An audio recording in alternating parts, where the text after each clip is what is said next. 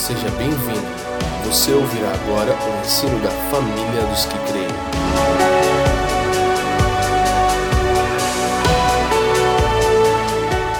Então, Tiago 1,19, vamos ler o, o contexto dele. Se você vê, ó, o primeiro versículo já fala assim: Tiago, servo de Deus, ele se apresentando, né? E do Senhor Jesus Cristo, as doze tribos que se encontram na dispersão. Saudações. Então, essa, essa, essa ideia das doze tribos que se encontram na dispersão está falando do novo Israel de Deus, convocado por Cristo, através de Cristo. Então, a, a, o endereço da carta de Tiago é para nós, para a igreja de Cristo, de uma forma geral. Essa, esse é o novo Israel de Deus que foi convocado através de Cristo, a partir de Cristo. Então, a carta de Tiago está sendo enviada não a uma igreja específica, a um grupo de pessoas em um contexto, mas está sendo enviada ao novo Israel de Deus, que somos eu e você, certo? Então, isso aqui tudo fala muito prático. É claro, se nós pegarmos, como nós estamos estudando sempre, a carta a Éfeso, a Corinto e a todas as cidades, também dizem respeito à igreja, mas muitas vezes contextualizadas a uma realidade em alguns aspectos, sendo que aqui está falando de uma forma ampla a todo novo Israel de Deus a, a, aqueles que convocados por Cristo hoje fazem parte da igreja de Cristo. Então, esse contexto é importante. E nós não vamos ler as primeiras, os primeiros versículos, vamos direto para o 19 e até o 27. Então, acompanhe a leitura na sua Bíblia ou no seu celular, no seu tablet. 1:19. Sabeis estas coisas, meus amados irmãos. Todo homem, pois, seja pronto para ouvir e tardio para falar tardio também para irar-se. Porque a ira do homem não produz a justiça de Deus. Portanto, despojando-vos de toda a impureza e acúmulo de maldade, acolhei com mansidão a palavra em vós implantada, a qual é poderosa para salvar a vossa alma. Tornai-vos, pois, praticantes da palavra e não somente ouvintes, enganando-vos a vós mesmos. Porque se alguém é ouvinte da palavra e não praticante, assemelha-se ao homem que contempla num espelho o seu rosto natural, pois a si mesmo se contempla e se retira, e para logo se esquece de como era a sua aparência. Mas aquele que considera atentamente na, na lei perfeita, lei da liberdade, e nela preserva, não sendo ouvinte negligente, mas operoso praticante, esse será bem-aventurado no que realizar. 26. Se alguém supõe ser religioso, deixando de refrear a língua, antes enganando o próprio coração, a sua religião é vã. A religião pura e sem mácula para com o nosso Deus e Pai é essa: visitar os órfãos e as viúvas nas suas tribulações e a si mesmo guardar-se incontaminado do mundo.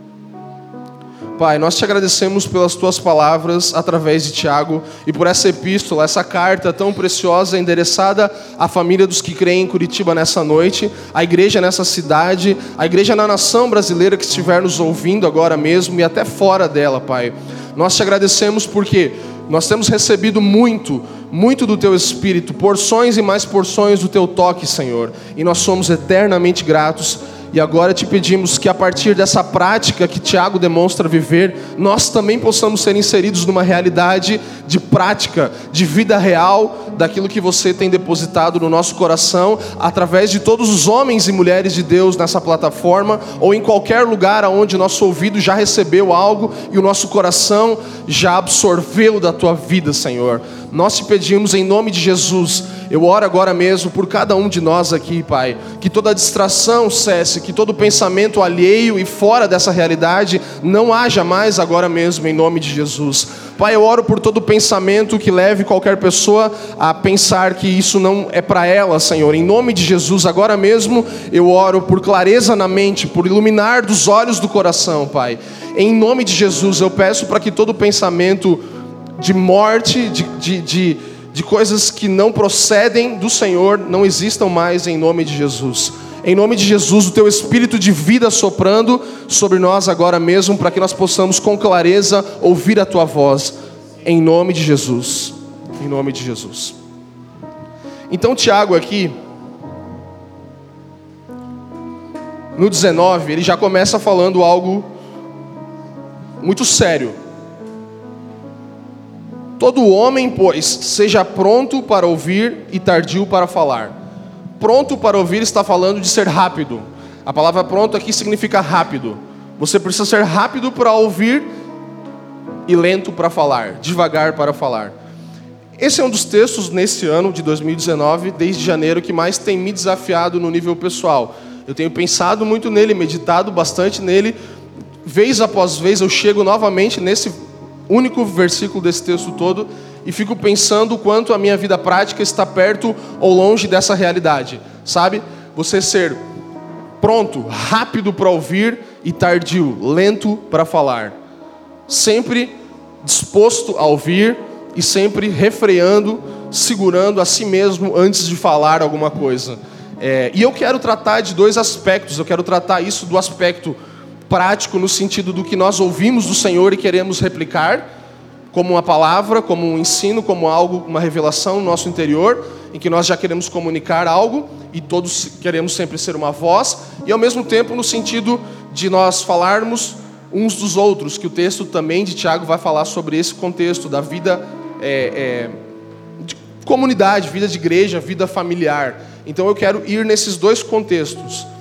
E a verdade é que isso é muito desafiador nos nossos dias, porque todos hoje querem ser uma voz, certo?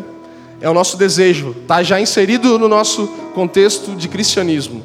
O Senhor me deu algo, eu sou alguém escolhido por Ele, e eu quero que a minha voz chegue a algum lugar, certo? Não é natural você pensar isso? Eu tenho uma voz, eu tenho algo para comunicar.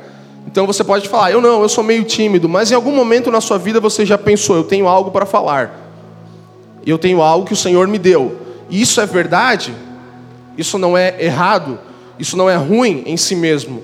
Mas há uma pressão hoje de que todos nós nos tornemos uma voz, sabe? Ninguém quer ouvir, todos querem falar. Ninguém quer parar para escutar alguém, mas quer logo dizer algo. Se alguém começa a conversar com você, quantas vezes você já não começou um diálogo com alguém e aquela pessoa nem ouviu você, ela já tinha algo para emendar? E quantas vezes você já não fez isso? Quando alguém estava conversando com você, você mal ouvia a pessoa, você já queria complementar o pensamento dela. Certo ou não? Ou sou só eu? Deve ser só eu. Não. Não sou só eu, eu tenho certeza, pela carinha de vocês, pela risadinha que vocês estão dando, entendeu? Eu sei. Porque é o que nós fazemos muitas e muitas vezes, especialmente quando estamos inseridos numa realidade de vida de igreja em que nós recebemos muita coisa. Nós, como igreja local, não podemos reclamar da qualidade do alimento que nós recebemos espiritualmente falando. Então, todos nós ouvimos, recebemos muitas coisas. Não só aqui, mas nas palavras dos irmãos que nós recomendamos, os livros que nós lemos, e tudo isso nos dá muito conteúdo. E nós sempre queremos logo continuar e adicionar, mas eu só quero acrescentar algo. Deixa eu acrescentar alguma coisa, sabe? E essa é uma coisa que me incomoda muito, sabe? Talvez pela minha cultura, porque eu aprendi muito a ouvir e a, minha cultura é mais europeia, então quem, quem é, sabe, me entende, quem é mais brasileiro na sua raiz, fala mais, entende? Eu não falo tanto assim, eu estou falando mais nos últimos anos, assim, mas a minha cultura é, é, muito de falar pouco, é muito de ouvir bastante. E uma coisa que me incomoda é quando alguém interrompe, sabe? Tipo, você está falando uma coisa e eu já recuo, aí eu já fico para trás e, não, beleza, então vai falando, já que você tem muito para falar, continua falando, e a hora que eu tiver algum espaço eu vou falar, se eu falar. Então isso também às vezes pode ser ruim, é claro. Mas se todos nós pensarmos assim, nós vamos ter mais espaço para ouvir. Você me entende? Se todos nós começarmos a pensar mais, é, quantas vezes eu já não fiz isso? Ouvindo uma palavra num podcast, num vídeo, numa palavra, pensando assim, pô, ele poderia ter falado mais isso, que ia, sabe? Nosso senso sempre é de completar, é sempre de dar algo e, e isso, infelizmente, nos faz perder aquilo que está sendo falado muitas e muitas vezes. Nos faz deixar de lado tudo aquilo que está sendo derramado sobre nós, tudo aquilo que está sendo colocado sobre nós, tudo aquilo que alguém ouviu o Senhor, se preparou, mas nós, com o nosso senso crítico e muito inteligente, muitas vezes nós paramos de receber aquilo que está sendo ensinado, sabe? De, de cultivar dentro do nosso interior aquilo que nós recebemos. Então, Todos querem ser voz, poucos querem ouvir, todos querem falar. E hoje, se você pensar na realidade do nosso dia a dia, uma expressão que está muito comum é a expressão lugar de fala, certo? Quem já não ouviu aqui? Você ouviu já alguma vez na sua vida? Não? Lugar de fala, não? Tá muito na moda, gente. Vocês têm que parar para ver um pouquinho mais as coisas que estão acontecendo aí. Lugar de fala, você vê que está rolando muito essa expressão. Ah, porque eu tenho que ter o meu lugar de fala, e as mulheres, o feminismo, essa coisa toda, e o lugar de fala, e sabe? E eu não tenho ouvido nenhuma vez alguém falar, eu quero ter o meu lugar de escuta. Entende?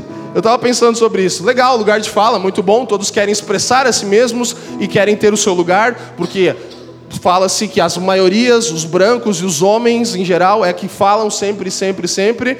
E, e eu sei que existe uma coisa histórica, eu não estou aqui para discutir isso. Existe algo que é importante nós darmos espaço e lugar de fala para todas as pessoas. Mas isso está gerando em nós um desejo para que todos, mesmo que de forma irrelevante, precisem falar alguma coisa, entende? E, e isso se torna perigoso quando nós primeiro não procuramos um lugar de escuta. Então eu quero trazer esse contraponto para você e para mim nessa noite. O lugar de fala versus o lugar de ouvir, o lugar de escuta. Entende? Esse é o desafio que Tiago nos traz. Ele fala: gente, segurem a onda para falar, devagar para falar. Não se apressem em falar. Vocês vão falar a hora que tiver que falar. Sabe aquele velho ditado? Quando um burro fala, o outro abaixa a orelha? Já ouviu ele? Não. Você tem que praticar ele. Quando alguém está falando, você tem que ficar quieto muitas vezes, sabe? Então, assim, é, essa questão da igualdade, da diversidade, ela tem se tornado muitas vezes desculpa para irrelevância e distração, certo? Irrelevância e distração. Então, quando há muitas vozes, muitas coisas, aquilo que era realmente importante acaba se perdendo no meio disso tudo. Isso é, esse é o fato que acontece. Então, há um conteúdo, há algo real e importante sendo falado, mas há tantos ruídos e tantas coisas que aquilo que era de fato importante se perdeu no meio de tudo aquilo. Sabe? Por quê? Porque alguém não se dispôs a ouvir. Então você pega o Instagram, você pega os stories do Instagram. Você vai passando, vai passando, vai passando. Vai... Aí você fala, meu Deus, que legal, olha isso aqui e tal. Aí você mostra para alguém. Aí você daqui a pouco vê o cachorro, aí você vê o gato, aí você vê a piadinha, aí você viu o Sou Eu na Vida, aí você vê o não sei o quê. Você vai passando, você vai passando, você vai...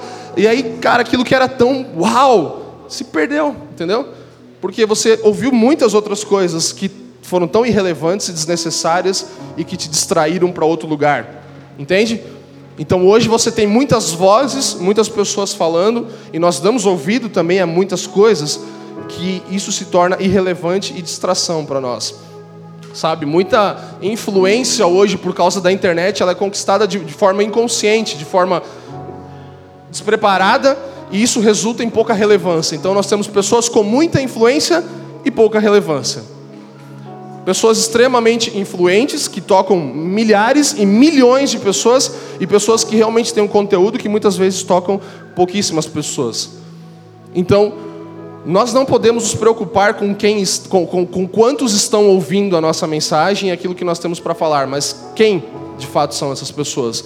E também não precisamos nos preocupar se aquela pessoa que nós estamos ouvindo ela é seguida por milhões, mas o que ela tem para falar Muitas vezes alguém que você acha que não é relevante, que não tem o público, é aquela pessoa que você de fato está precisando ouvir, entende? Então nós não podemos medir pela influência, mas sim pela relevância daquilo que está sendo falado, não pela influência que a pessoa tem. E muitas vezes essas duas coisas batem. Nós temos pessoas influentes que são relevantes, mas o que a internet e a nossa globalização de forma na mídia toda está gerando é isso, muita influência com pouca relevância de uma forma geral, porque ela foi conquistada de forma inconsciente, inconsistente, não tem consistência, sabe? Então, rápido para ouvir e lento para falar. Se você não lembrar mais nada dessa noite, lembre disso. Eu preciso ser rápido para ouvir e lento para falar. Eu nunca faço isso, mas fala comigo aí. Rápido para ouvir. Lento para falar. Vai lá de novo. Rápido para ouvir e lento para falar.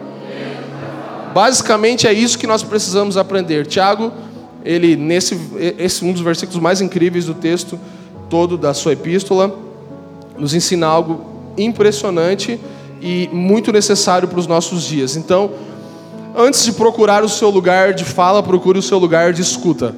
Se você quiser anotar e estiver anotando os textos, eu quero citar alguns. Se nós formos para Provérbios, é infinitamente grande a quantidade de textos que vai falar sobre a língua e tudo isso.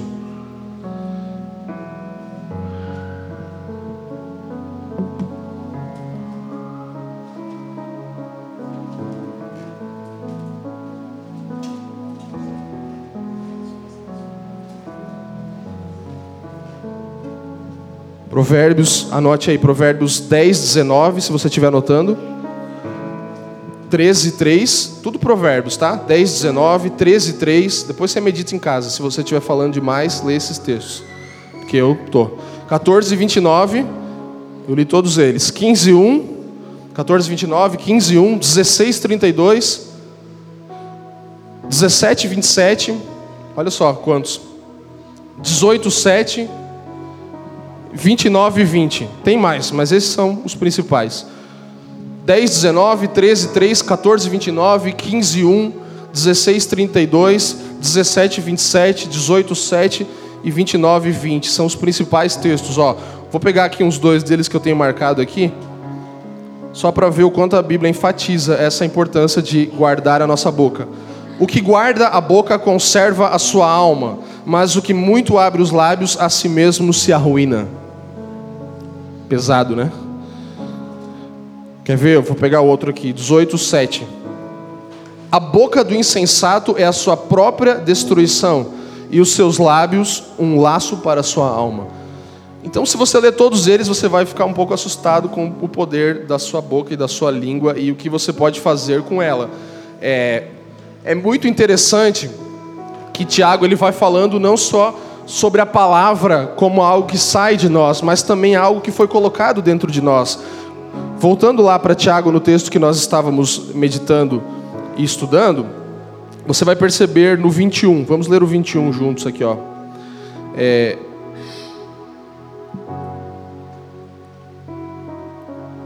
Portanto, despojando-vos de toda impureza e acúmulo de maldade, acolhei com mansidão a palavra em vós implantada, a qual é poderosa para salvar a vossa alma.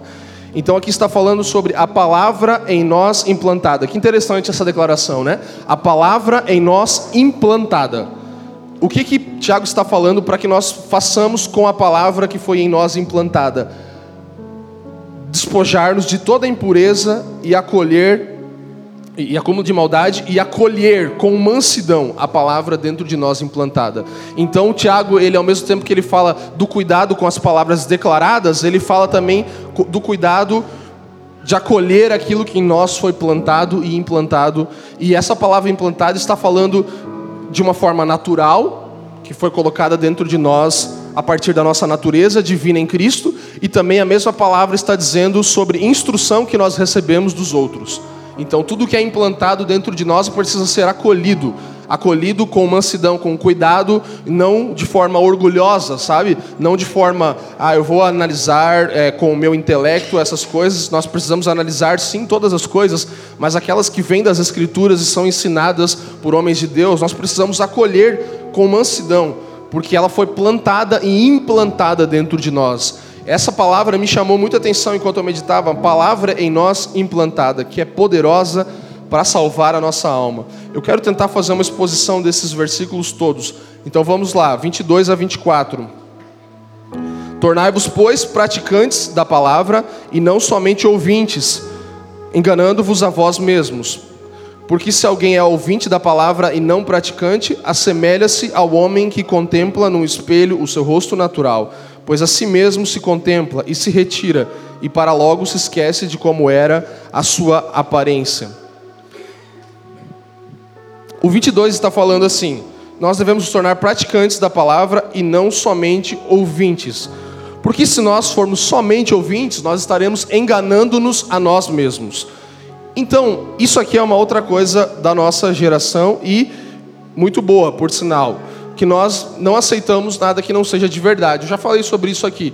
Nós queremos as coisas que são de verdade, sabe?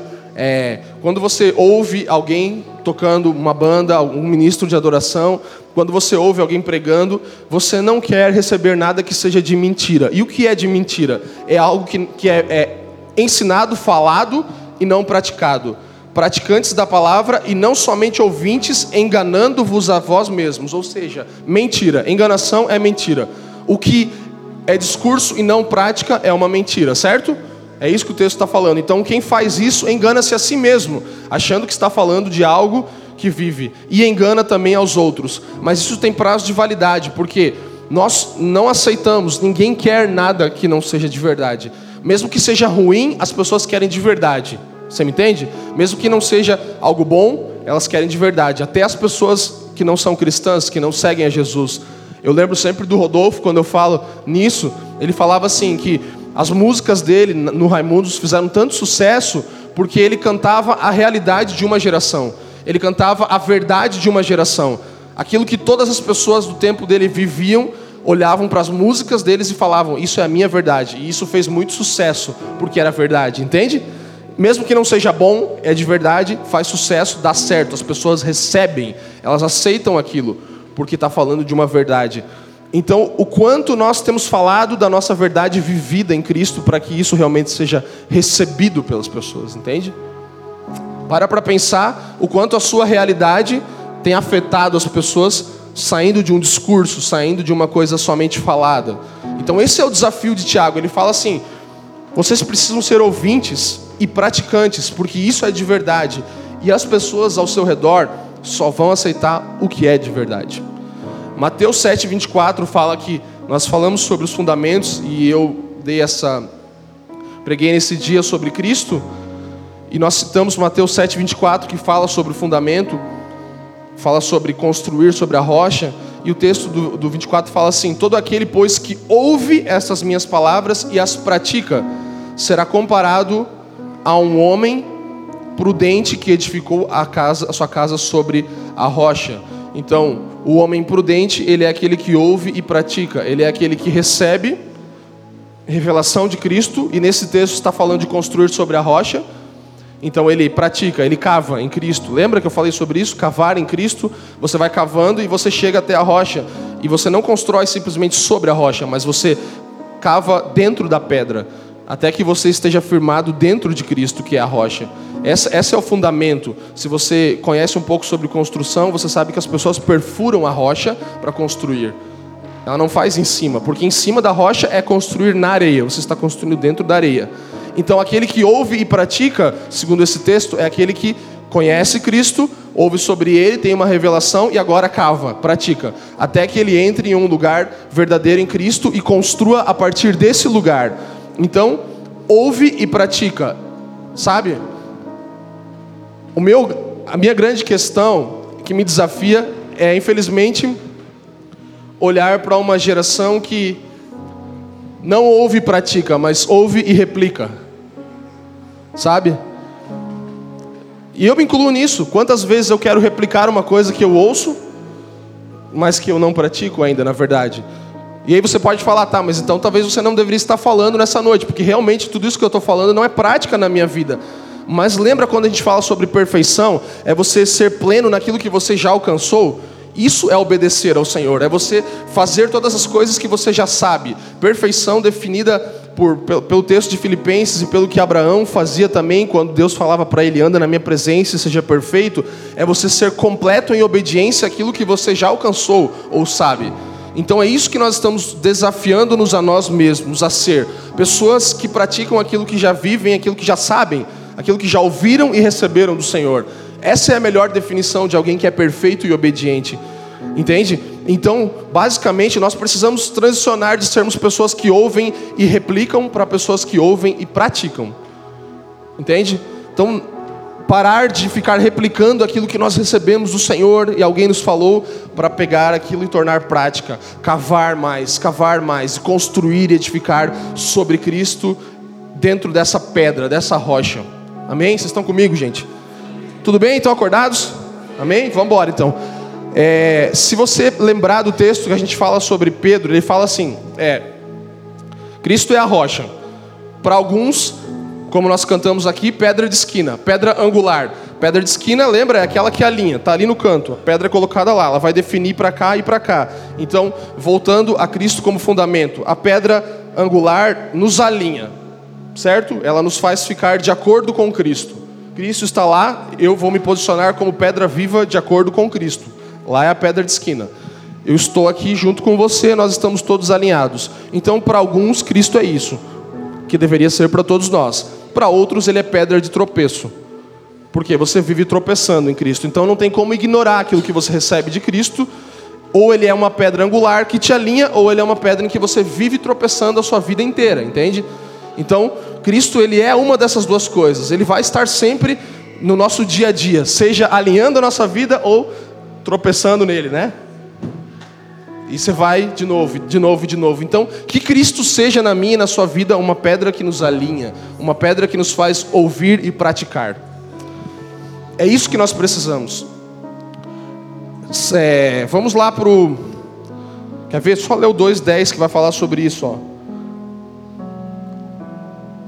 Pois qualquer que guarda toda a lei, mas tropeça em um só ponto, se torna culpado de todos.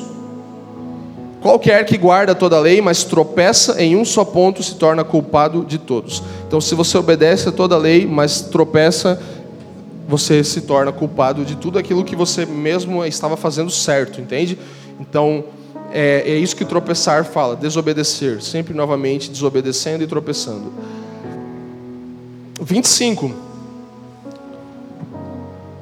Mas aquele que considera atentamente na lei perfeita, lei da liberdade, e nela preserva, não sendo ouvinte negligente, mas operoso praticante. Este será bem-aventurado naquilo que realizar. Ouvinte negligente versus operoso praticante os dois extremos. Você pode ser um ou outro. Você pode ser um ouvinte negligente ou você pode ser um operoso praticante. O ouvinte negligente, novamente, é o que ouve e negligencia tudo aquilo que tem ouvido. E o operoso praticante, o contrário. Se nós pensarmos, a gente canta aqui, né, reverente submissão, aquilo que deixa de ser discurso se torna vida em mim. Então, o discurso precisa de fato se tornar vida. E quando eu penso sempre nisso, eu lembro, a primeira pessoa que me vem em mente é Estevão. Estevão, ele antes de morrer, ele dá todo um discurso daquilo que ele viveu, vivia, experimentou em Cristo e sabia sobre Cristo. E depois ele paga esse discurso com a vida dele. Então ele tinha o que falar, sim, e coisas relevantes, e, e, e, isso se torna no fim da vida dele, entende? Ele fala, por causa de tudo isso que eu estou falando aqui, ó, ele já sabia o que ia acontecer com ele. Então não era simplesmente um discurso pronto, era ele falando sobre a vida dele que estava sendo entregue naquele momento em que ele é apedrejado e morto. Porque aquele discurso todo que ele declarou antes da sua morte já era vida dentro dele. Já tinha se tornado algo real dentro dele e ele estava disposto a entregar tudo aquilo. Ele mesmo. Entende? Então, quão sério é você se tornar um ouvinte um operoso praticante, né? Alguém que pratica aquilo que de fato ouve. É... Agora, pensando sobre aquilo que o Senhor nos comunica, sabe? Todos nós queremos ouvir a voz de Deus, certo? É o que nós mais pedimos, Senhor, me deixa ouvir a tua voz, eu quero saber aquilo que você está pensando sobre mim. E uma preocupação que nós temos, trazendo para o contexto de se tornar uma voz, é que nós possamos simplesmente nos aproximar do Senhor para ouvir algo, para que possamos replicar, sabe? Então isso é um perigo. Você se torna alguém que busca o Senhor e aí você quer receber uma coisa, por exemplo, ah, eu vou ter que pregar e aí eu busco ao Senhor para comunicar algo para vocês. Isso é perigoso. É um lugar onde nós entramos, onde nós tornamos Deus simplesmente a nossa caixinha de promessas, né? O nosso lugar onde a gente busca uma palavra que vai nos revigorar, nos vai nos dar ânimo, vai nos levar para algum lugar ou vai nos fazer ensinar algo para alguém. Abra comigo em João 3:29, por favor.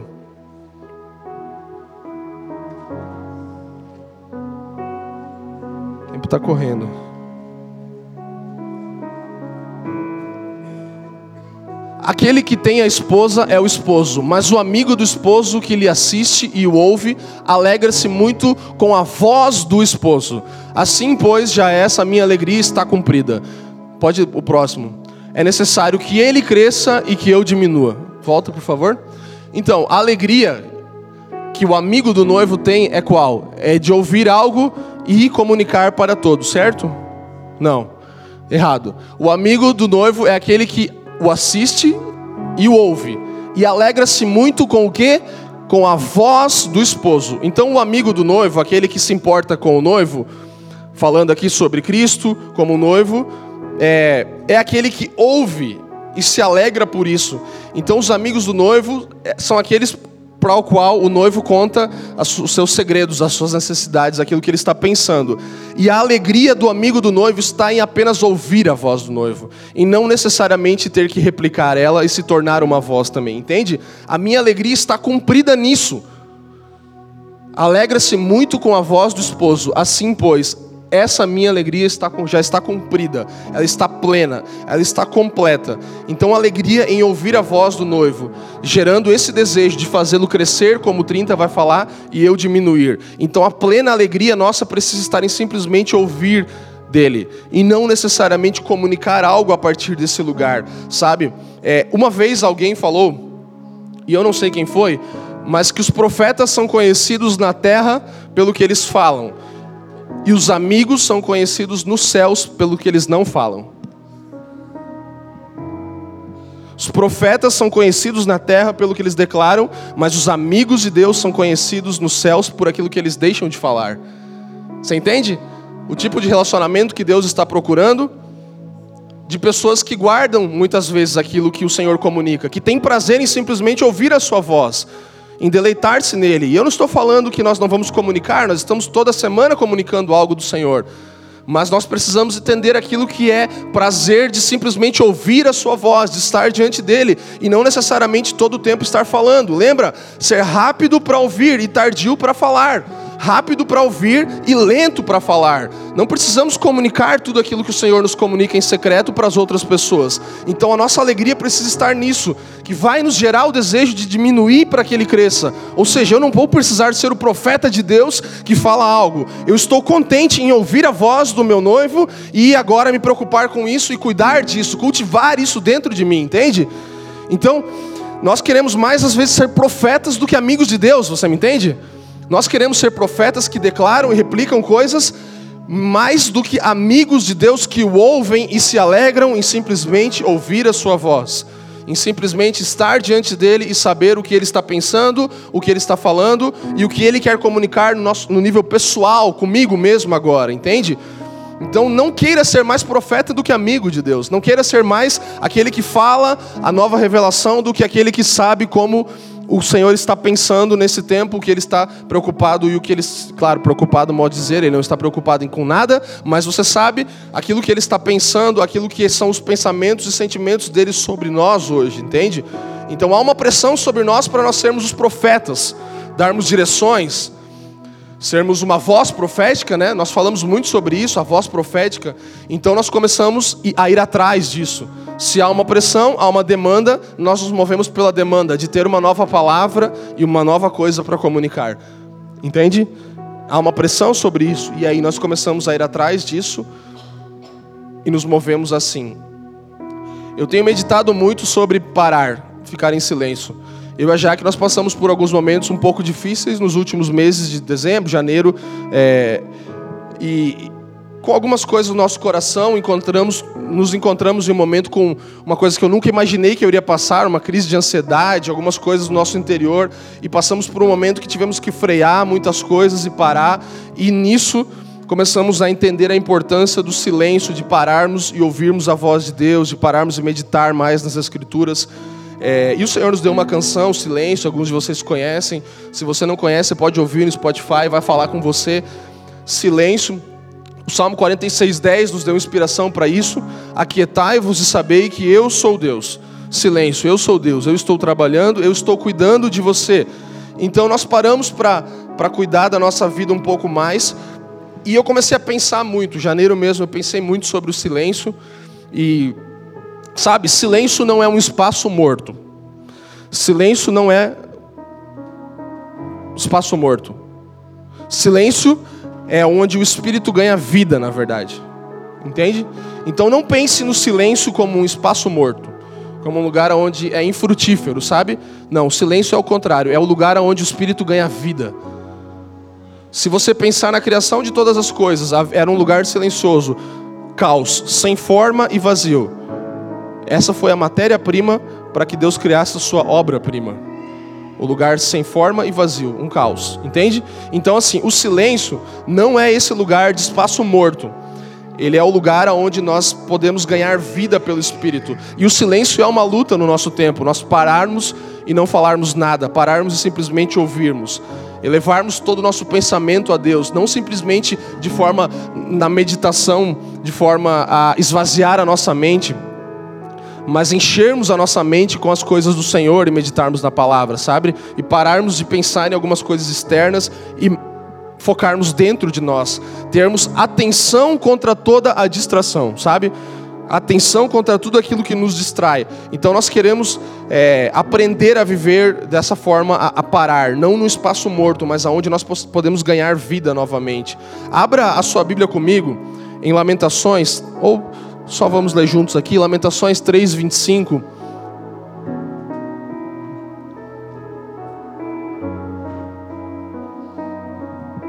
Bom é o Senhor para os que se atêm a Ele, para a alma que o busca. 26. Bom é ter esperança e aguardar em silêncio a salvação do Senhor. Bom é para o homem suportar o jugo na sua mocidade, assentar-se solitário e ficar em silêncio, porquanto Deus o pôs sobre ele. Bom é estar em silêncio diante do Senhor. Bom é para o homem carregar o jugo na sua mocidade, porque o Senhor colocou isso sobre ele. O Senhor colocou sobre você o momento que você está vivendo agora mesmo. Isso é bom. Não isso em si, mas aguardar em silêncio nesse momento é bom em si. Entende? Esperar no Senhor com paciência é bom em si. Espertar, esperar, suportar, carregar e em silêncio. Sabe? não falar muitas coisas nesse momento. O maior desafio dos amigos de Jó era que ele falasse e amaldiçoasse Deus no momento em que ele estava vivendo. E ele entendeu que não era o que ele deveria fazer. Ele deveria suportar, esperar e carregar aquele jugo, porque o Senhor o pôs sobre ele. E eu gosto desse texto porque ele está falando especialmente para os jovens, né? Fala do jugo da mocidade.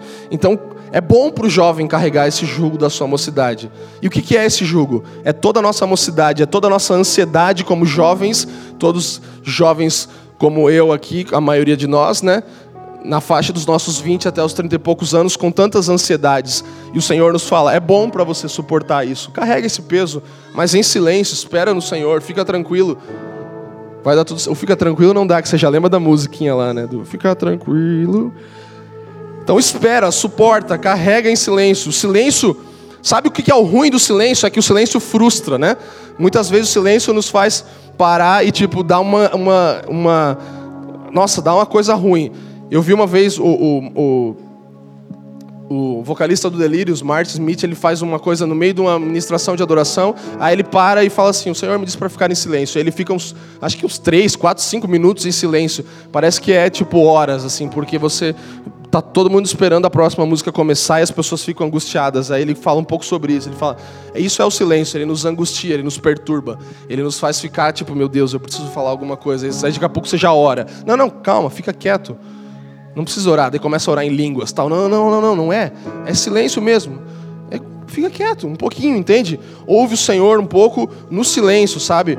Nós precisamos valorizar o silêncio pelo seu propósito, entende? Não pelo silêncio em si, pelo que ele vai gerar sabe? Pelo que vai acontecer a partir desse lugar. E nós queremos muitas vezes usar o silêncio para tirar um tempo, né? Eu vou tirar um tempo, eu vou ouvir a Deus e depois eu vou voltar para onde eu estava, né? Tipo, parei e voltei. Não, o silêncio, a ideia do Senhor nos levar para um lugar de silêncio é que nós possamos a partir de lá ir para um novo lugar e não voltar a fazer o que nós já estávamos fazendo antes, entende? A nossa perspectiva de parar diante do Senhor está errada.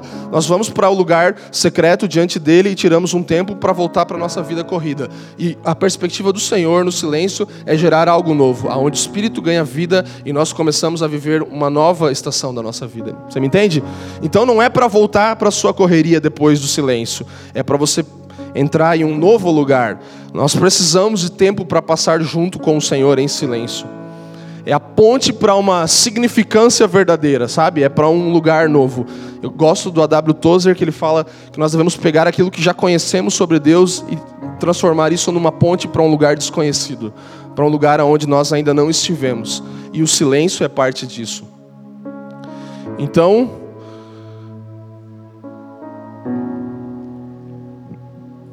Vamos valorizar o silêncio. Aquele que não pode guardar os seus pensamentos dentro de si mesmo nunca fará grandes coisas. Thomas Carlyle fala isso. Aquele que não pode guardar os seus pensamentos dentro de si mesmo nunca fará grandes coisas, porque você expõe coisas que não precisam ser expostas para que um dia elas se tornem algo de verdade, entende? Então, é, basicamente o que eu quero dizer com tudo isso é: se você não tem nada para falar relevante, fique quieto sabe? Nós não precisamos falar muitas coisas para encher linguiça. Ah, eu vou falar, vou postar no meu Instagram hoje uma meditação e vou manter, sabe? Não, se o Senhor te falou algo, comunique, é bom. Mas não tem nenhum problema em não falar nada, gente. Não tem nenhum problema em não, não postar nada. Não tem nenhum problema em você ser uma pessoa que nunca posta nada na internet. Libertador, né? Oh, obrigado.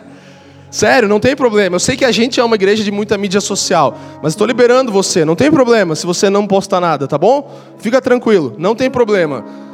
Não tem problema mesmo, tá bom? Fica em paz. Se você não tem nada para falar, você tem um ditado, né, que fala que o, o, o sábio quando ele se cala, o, né, o, tolo quando se cala, ele se passa por sábio, né?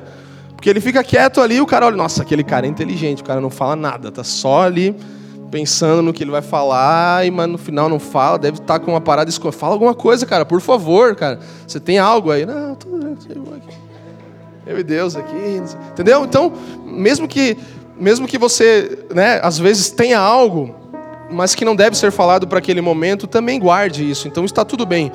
É, eu quero ir só para um tempo rápido da parte que eu falei da segunda parte sobre isso antes de nós encerrarmos, que fala sobre as nossas declarações, sobre as palavras. Agora sim, sobre aquilo que nós falamos, entendendo a partir de um lugar correto que nós podemos falar coisas também. Então vamos ler rapidamente.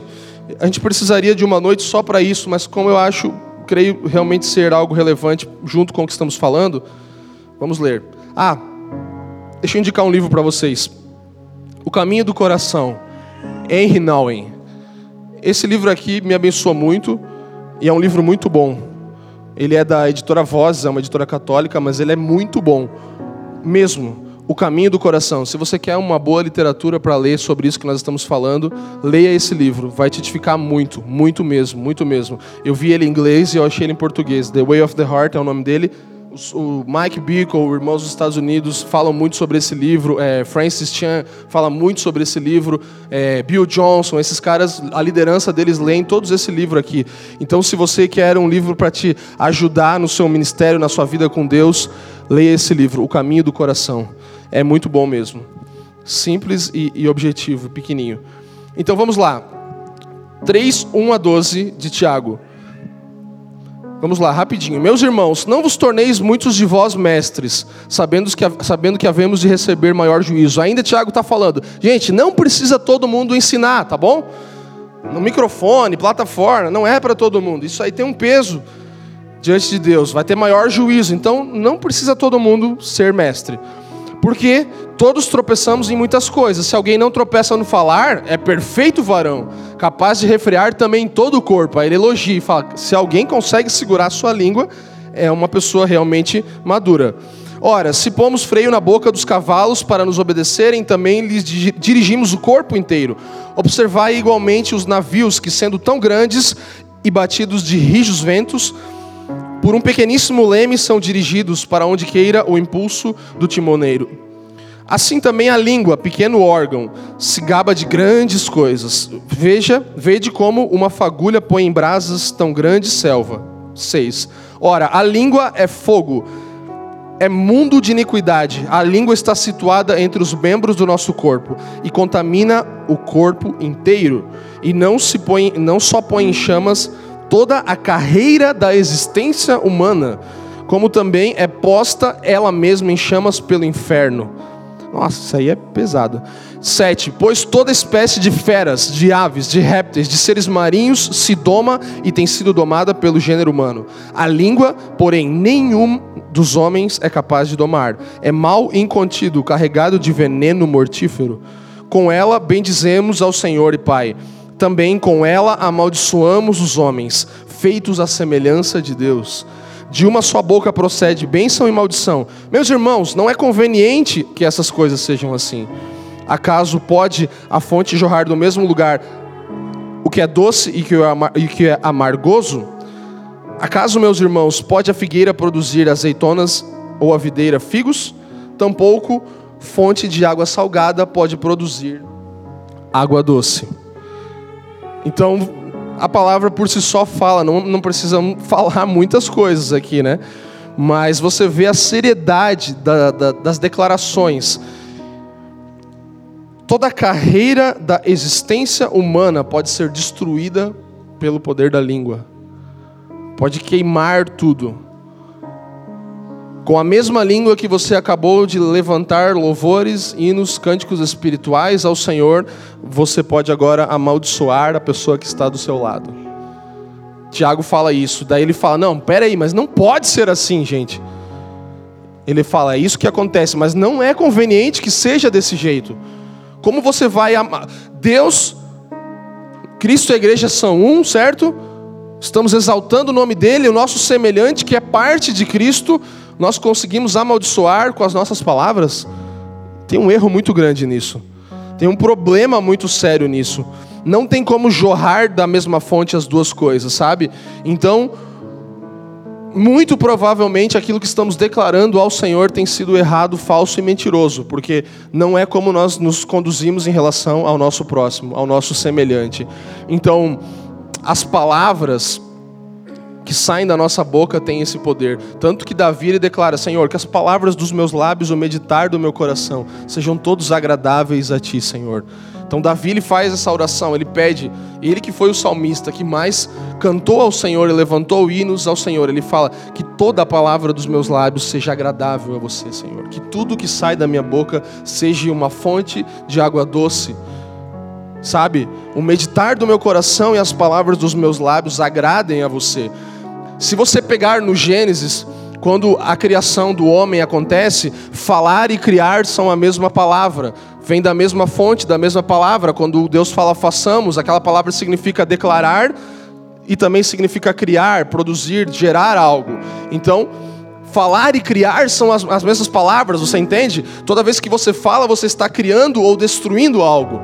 Toda vez que da sua boca sai uma palavra, ela tem poder para criar ou para destruir alguma coisa. Isso é muito sério. Tiago 1, 21. Volta um pouquinho lá. Nós lemos antes. Lembra que eu falei sobre acolhei com mansidão a palavra em voz implantada?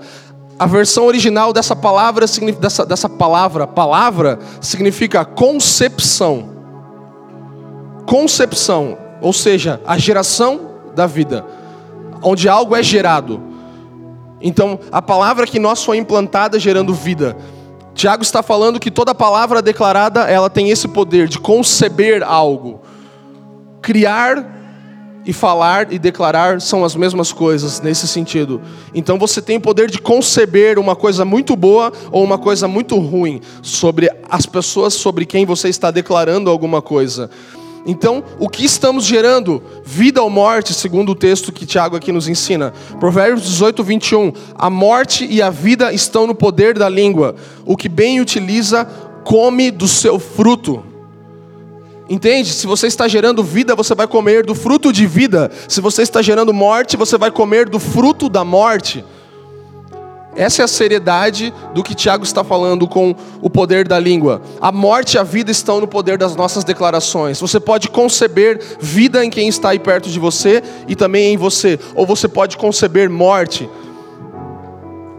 Você vai comer de qual fruto? Do fruto da vida ou do fruto da morte? O que nós temos declarado sobre as pessoas ao nosso redor? O que você tem declarado sobre a sua esposa? O que você tem declarado sobre os seus filhos? Sabe? E consequentemente o que você tem recebido também, né? O que você tem recebido? Você tem andado com pessoas que declaram vida sobre você ou morte sobre você? E mais consequentemente ainda, o que você tem se tornado a partir disso, sabe? Porque se o poder da vida e da morte estão nas, nas palavras e declarações, isso é o que vai fazer com que nós nos tornemos algo. Entende? 4,13 de Tiago fala assim, ó. Não precisa abrir.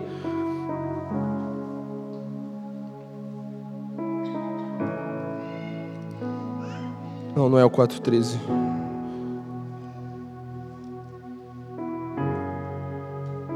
4:11 Irmãos, não faleis mal uns dos outros. Aquele que fala mal do irmão ou julga a seu irmão, fala mal da lei e julga a lei. Ora, se julgas a lei, não és observador da lei, mas juiz.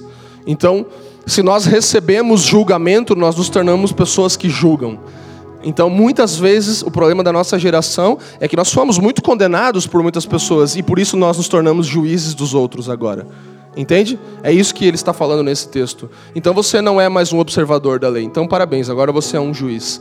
Você é que declara a verdade. É isso mesmo?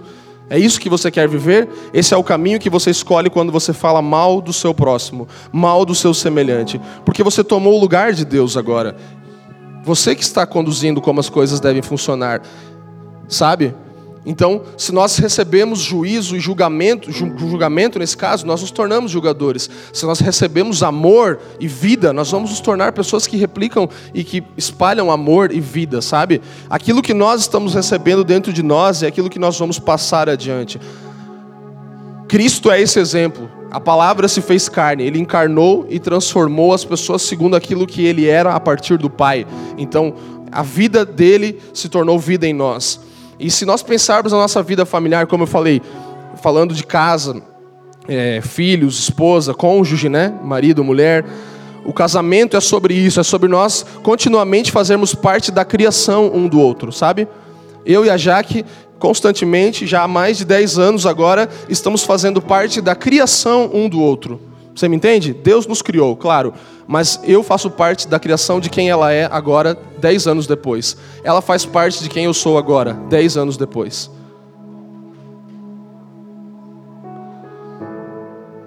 Sabe, você que tem o seu filho, que tem seis, sete, oito, dez anos, você é parte da criação do seu filho, você criou ele. Você está aqui hoje porque o seu pai e a sua mãe, ou o seu tio, ou a sua avó, ou quem cuidou de você e declarou palavras sobre você, fez parte da criação de quem você é hoje. Por isso que criação não é uma palavra bonitinha, só ah, a minha criação foi muito legal. Não, é criação é de criar mesmo, sabe? É de fazer a vida acontecer, é de, de, de, de gerar, como eu falei, a palavra de Tiago 1,21, concepção, conceber. Então você continuamente está fazendo parte da criação de outras pessoas. O que você declara sobre o seu cônjuge pode aproximar ou afastar ele de se tornar quem Deus o chamou para ser. Sabe? O que você declara sobre os seus filhos, sobre os seus amigos, podem aproximar ou afastar eles de se tornarem quem Deus os criou para ser. Esse é o poder que Deus está falando que está sobre a nossa língua. Então, toda vez que você fala sobre alguém alguma coisa e declara e fala mal e julga no sentido de, de maledicência, você está contribuindo para a destruição de uma pessoa. Ou se você cria, você fala, você levanta a pessoa e você declara palavras de bênção, você está sendo parceiro de Deus na criação de algo. Entende? Como isso pode ser muito bom ou extremamente ruim e não há meio termo. O poder de criar está junto conosco, na nossa parceria com Deus. E o mesmo funciona com a nossa família de fé. Nós não podemos suportar mais. Nunca quisemos isso. Por um tempo nós passamos por isso como igreja de fé e família de fé e percebemos que entre nós havia maledicência e nós cuidamos muito com isso e tratamos essas coisas. E é uma coisa que nós não podemos viver entre nós. Não pode haver maledicência. Nós não podemos falar uns dos outros e destruir a vida uns dos outros. Mas nós precisamos construir. Nós precisamos juntos fazer isso, sabe? Declarar sobre o outro aquilo que Deus o chamou para ser. A cultura da honra fala sobre isso. Eu vou ver quem o Marx é a partir daquilo que Cristo vê nele, e eu vou declarar isso sobre ele. Sabe? Vou declarar a vida de Cristo sobre ele. Aquilo que Cristo vê nele, eu também quero ver. Eu vou declarar isso. Isso são palavras proféticas.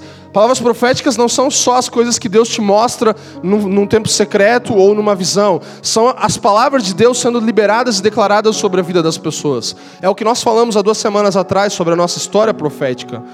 É claro que ainda assim a soberania e o poder de Deus pode ressuscitar qualquer coisa que eu e você matamos com as nossas palavras, né? Graças a Deus por isso, porque senão todos nós talvez não estaríamos aqui hoje, estaríamos teríamos sido mortos pelas declarações daqueles que um dia nos, nos criaram.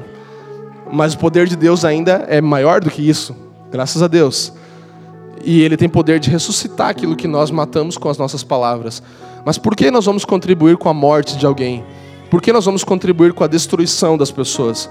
Se nós podemos fazer elas mais rápido, com as nossas declarações, chegarem a ser quem Deus as chamou para ser. Certo? Então torne isso prática na sua vida, comece pela sua família, esposa, cônjuge, né, marido e filhos. Sabe?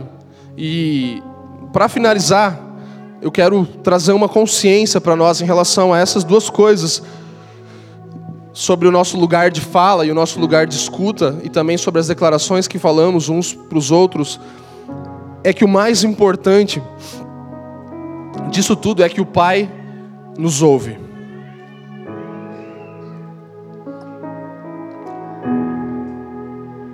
O Pai nos vê. O Pai declara vida sobre nós. Jesus, ele não foi suficiente para os irmãos dele, não foi sufici suficiente para o povo lá da época, mas para o pai dele, ele era o filho amado em quem eu tenho muito prazer. E essas são as palavras que determinam toda a vida de Jesus. Ele se baseia nisso. Quando ele vê que não tem mais vinho, quando ele vê que não tem mais pão para toda aquela multidão, quando todas as, as coisas que não eram suficientes estão na face dele, ele lembra daquilo que ele é no Pai. E a partir desse lugar ele faz todas as coisas. A partir da identidade que ele tem no Pai. Então o Pai declara coisas sobre nós, nos ouve e nos vê. Mateus 6,6 vai falar sobre a oração e o tempo em secreto com o Senhor.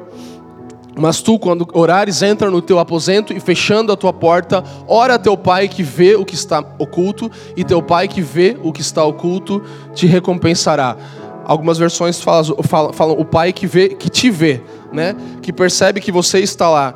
Então, se você tem buscado se tornar uma voz para essa geração, e isso pode ser algo que pode acontecer com muitos de nós, mas a realidade e a verdade é que muitos de nós talvez nunca vamos subir numa plataforma ou vamos ter muita influência e vamos ser seguidos por milhões e milhares de pessoas. Mas o que nós precisamos atentar é que nós temos a atenção do nosso Pai